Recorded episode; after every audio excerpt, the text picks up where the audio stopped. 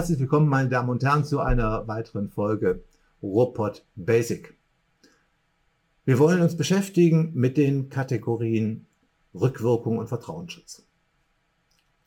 Meine Damen und Herren, in der Demokratie ist grundsätzlich klar, und das liegt dem Gedanken der Demokratie ja zugrunde, dass Mehrheiten auf Zeit gebildet werden und dann nach der Mehrheitsmeinung Politik gemacht und das heißt insbesondere Gesetze gemacht werden.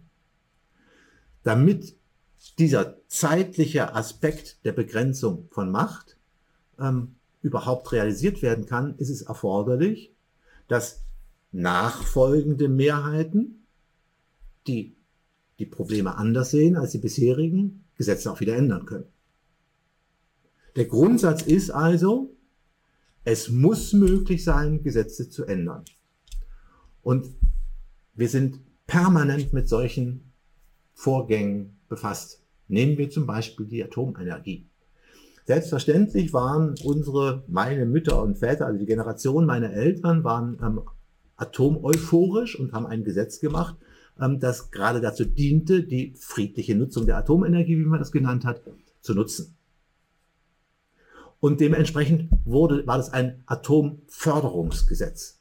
Und dann wurde man der Atomkraft gegenüber immer skeptischer und dementsprechend hat sich auch das Gesetz geändert bis zum heutigen Tag so weit, dass inzwischen die Nutzung, auch die friedliche Nutzung der Kernenergie, äh, gesetzlich ausgeschlossen ist. In der Zwischenzeit wurden aber auf der Grundlage dieser Gesetze Verwaltungsakte erlassen, insbesondere die Zulassung eines Atomkraftwerks. Und wenn sich jetzt die Mehrheit ändern und dementsprechend wir nicht mehr wollen, dass Atomkraftwerke zugelassen sind und dass die zugelassenen Atomkraftwerke letztlich ihren Betrieb einstellen müssen, dann heißt das, wir haben damals eine Entscheidung getroffen, die war positiv und die positive Bedeutung der damaligen Entscheidung wollen wir jetzt beenden. Und damit sind wir im Bereich der Rückwirkung angelangt.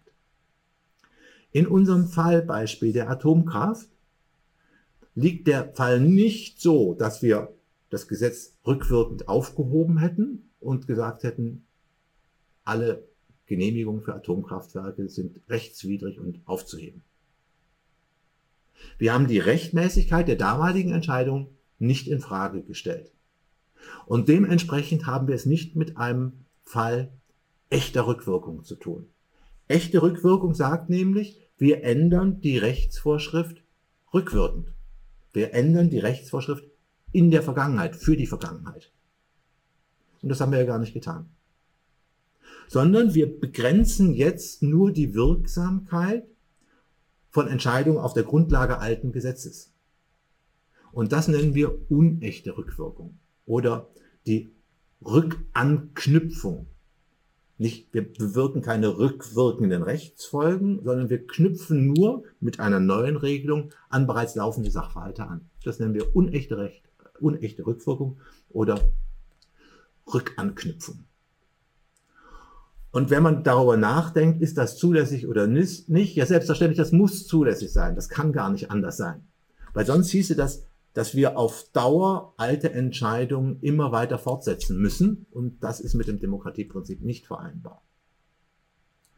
Und trotzdem ist das natürlich ein Problem, weil auf den Bestand von alten Entscheidungen haben ja die davon begünstigten Personen vertraut.